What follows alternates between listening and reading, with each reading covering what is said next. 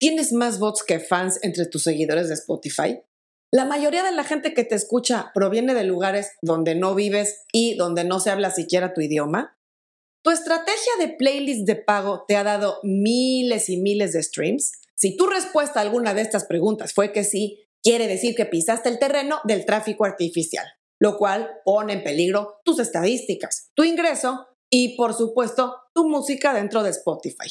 En este programa te voy a contar ¿Cuáles son las declaraciones más recientes de Spotify respecto al tráfico artificial? ¿Y por qué debería importarte? Soy Ana Luisa Patiño y estás en mi disquera, donde vas a encontrar siempre los mejores tips de marketing musical, distribución, estrategia y cómo operar tu proyecto musical de forma independiente. El pasado 29 de septiembre, Spotify publicó en su canal de YouTube de Spotify for Artists un video donde hablan a detalle de qué es lo que consideran tráfico artificial y cómo puede impactar negativamente la carrera de los artistas. En este video, la primera portavoz de Spotify comienza diciendo que Spotify está consciente del gran trabajo que hacen todos los días miles y miles de artistas para crecer su base de seguidores y generar engagement con su música de forma auténtica en la plataforma, por lo cual quieren informar a los artistas en qué consiste el tráfico artificial para que eviten pisar esas aguas pantanosas. Y para definir tráfico artificial hay que decir primero cuál es el tráfico legal. Y es el que proviene de personas reales, que son usuarios que escuchan la música intencionalmente, ya sea por gusto, por curiosidad, por sugerencia del algoritmo o incluso porque aterrizaron ahí a partir de algún anuncio. Y como ya sabes, cuando un usuario decide escuchar una canción durante 30 segundos o más, se contabiliza como un stream o reproducción. Opuesto a esto, cuando los streams llegan de bots, que obviamente no son gente real, o bien de gente que está contratada para generar de forma masiva estas reproducciones en la música, generalmente mediante cuentas de usuario usadas solamente para esos fines, se va a generar lo que Spotify conoce como tráfico artificial. ¿Y cómo detecta Spotify el tráfico artificial? Como la tecnología se hace cada vez más sofisticada y los bots y las prácticas que mencioné no son siempre fáciles de detectar, Spotify ha perfeccionado también sus sistemas con mecanismos más y más eficaces para detectar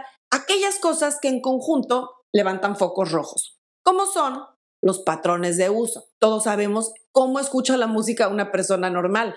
Aunque te guste mucho una canción, si la pones en repetición un sinfín de veces, no sería lo más normal, ¿no? También las horas del día, porque sería muy raro que una misma persona, una misma cuenta de usuario, esté escuchando música demasiado tiempo o 24 horas al día, ¿no? También es indicativo el país de origen de las reproducciones, esta es muy clara. Porque si tú, por ejemplo, eres un artista de México y tu base actual de seguidores en Spotify está mayoritariamente en ese país, sería demasiado extraño que de un día para otro comenzaras a tener cientos o miles de streams provenientes de usuarios en países donde nunca te has parado, que nada tienen que ver con tu música y donde ni siquiera se habla tu idioma. Así es que ese es otro foco rojo para ellos. En sus términos y condiciones, Spotify prohíbe el uso de cualquier servicio externo que prometa streams, entradas a playlists y seguidores a cambio de un pago. Así, cuando los ingenieros de Spotify comienzan a ver patrones como los que te comenté antes en la actividad de streaming,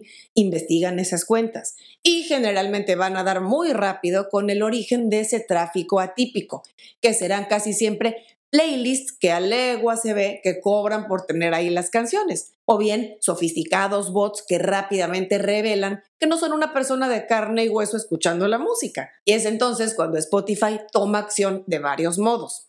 Primero, lo más frecuente es que dan de baja las playlists que ya detectaron que se usan para generar tráfico artificial.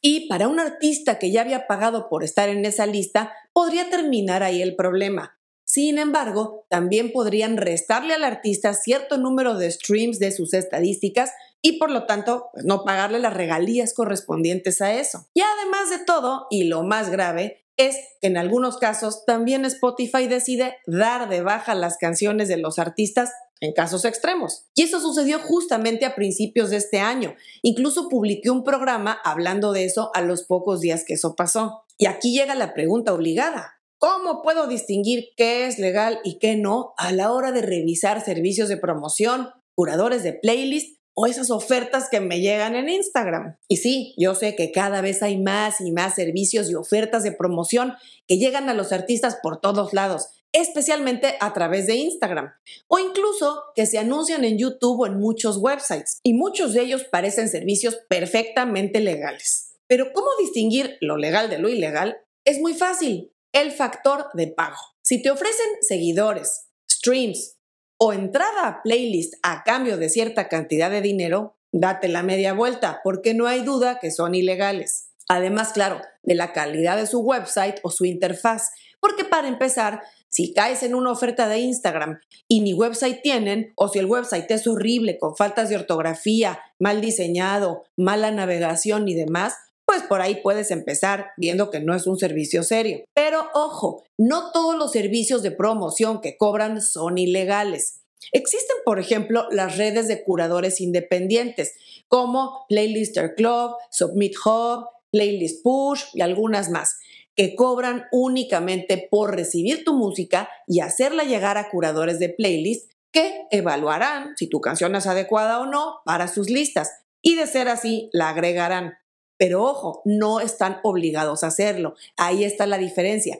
Estás pagando por el acceso a ellos y la consideración de tu música. Nada más. En un par de programas ya hablé sobre este tipo de servicios. Te dejo los enlaces en las notas. Bueno, y además de estas medidas extremas que podría tomar Spotify contra usuarios o cuentas en los que detecta tráfico artificial, también hay consecuencias negativas aun si un artista se sale con la suya y logra hacer este tipo de promociones sin ser detectado. La principal consecuencia negativa es que tendrás en tu perfil de Spotify un pico de actividad de streaming proveniente de usuarios que como no llegaron a tu música de forma natural o por interés genuino, el engagement va a ser bajísimo y el porcentaje escuchado de la canción seguramente apenas pasará los 30 segundos. Sobra decir que ninguno de ellos te dará un follow o seguir a tu perfil.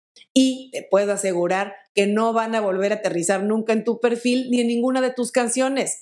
Estos son indicadores que impactarán negativamente el algoritmo, con lo cual tu música no va a ser recomendada a la gente correcta en el futuro. Otra consecuencia, y este es más a nivel extraoficial, es que cuando tuviste ya una penalización de Spotify, como es esto de que te resten streams o reproducciones, muy probablemente no vas a tener oportunidad de entrar a playlists editoriales pronto. Bueno, al menos en este futuro cercano.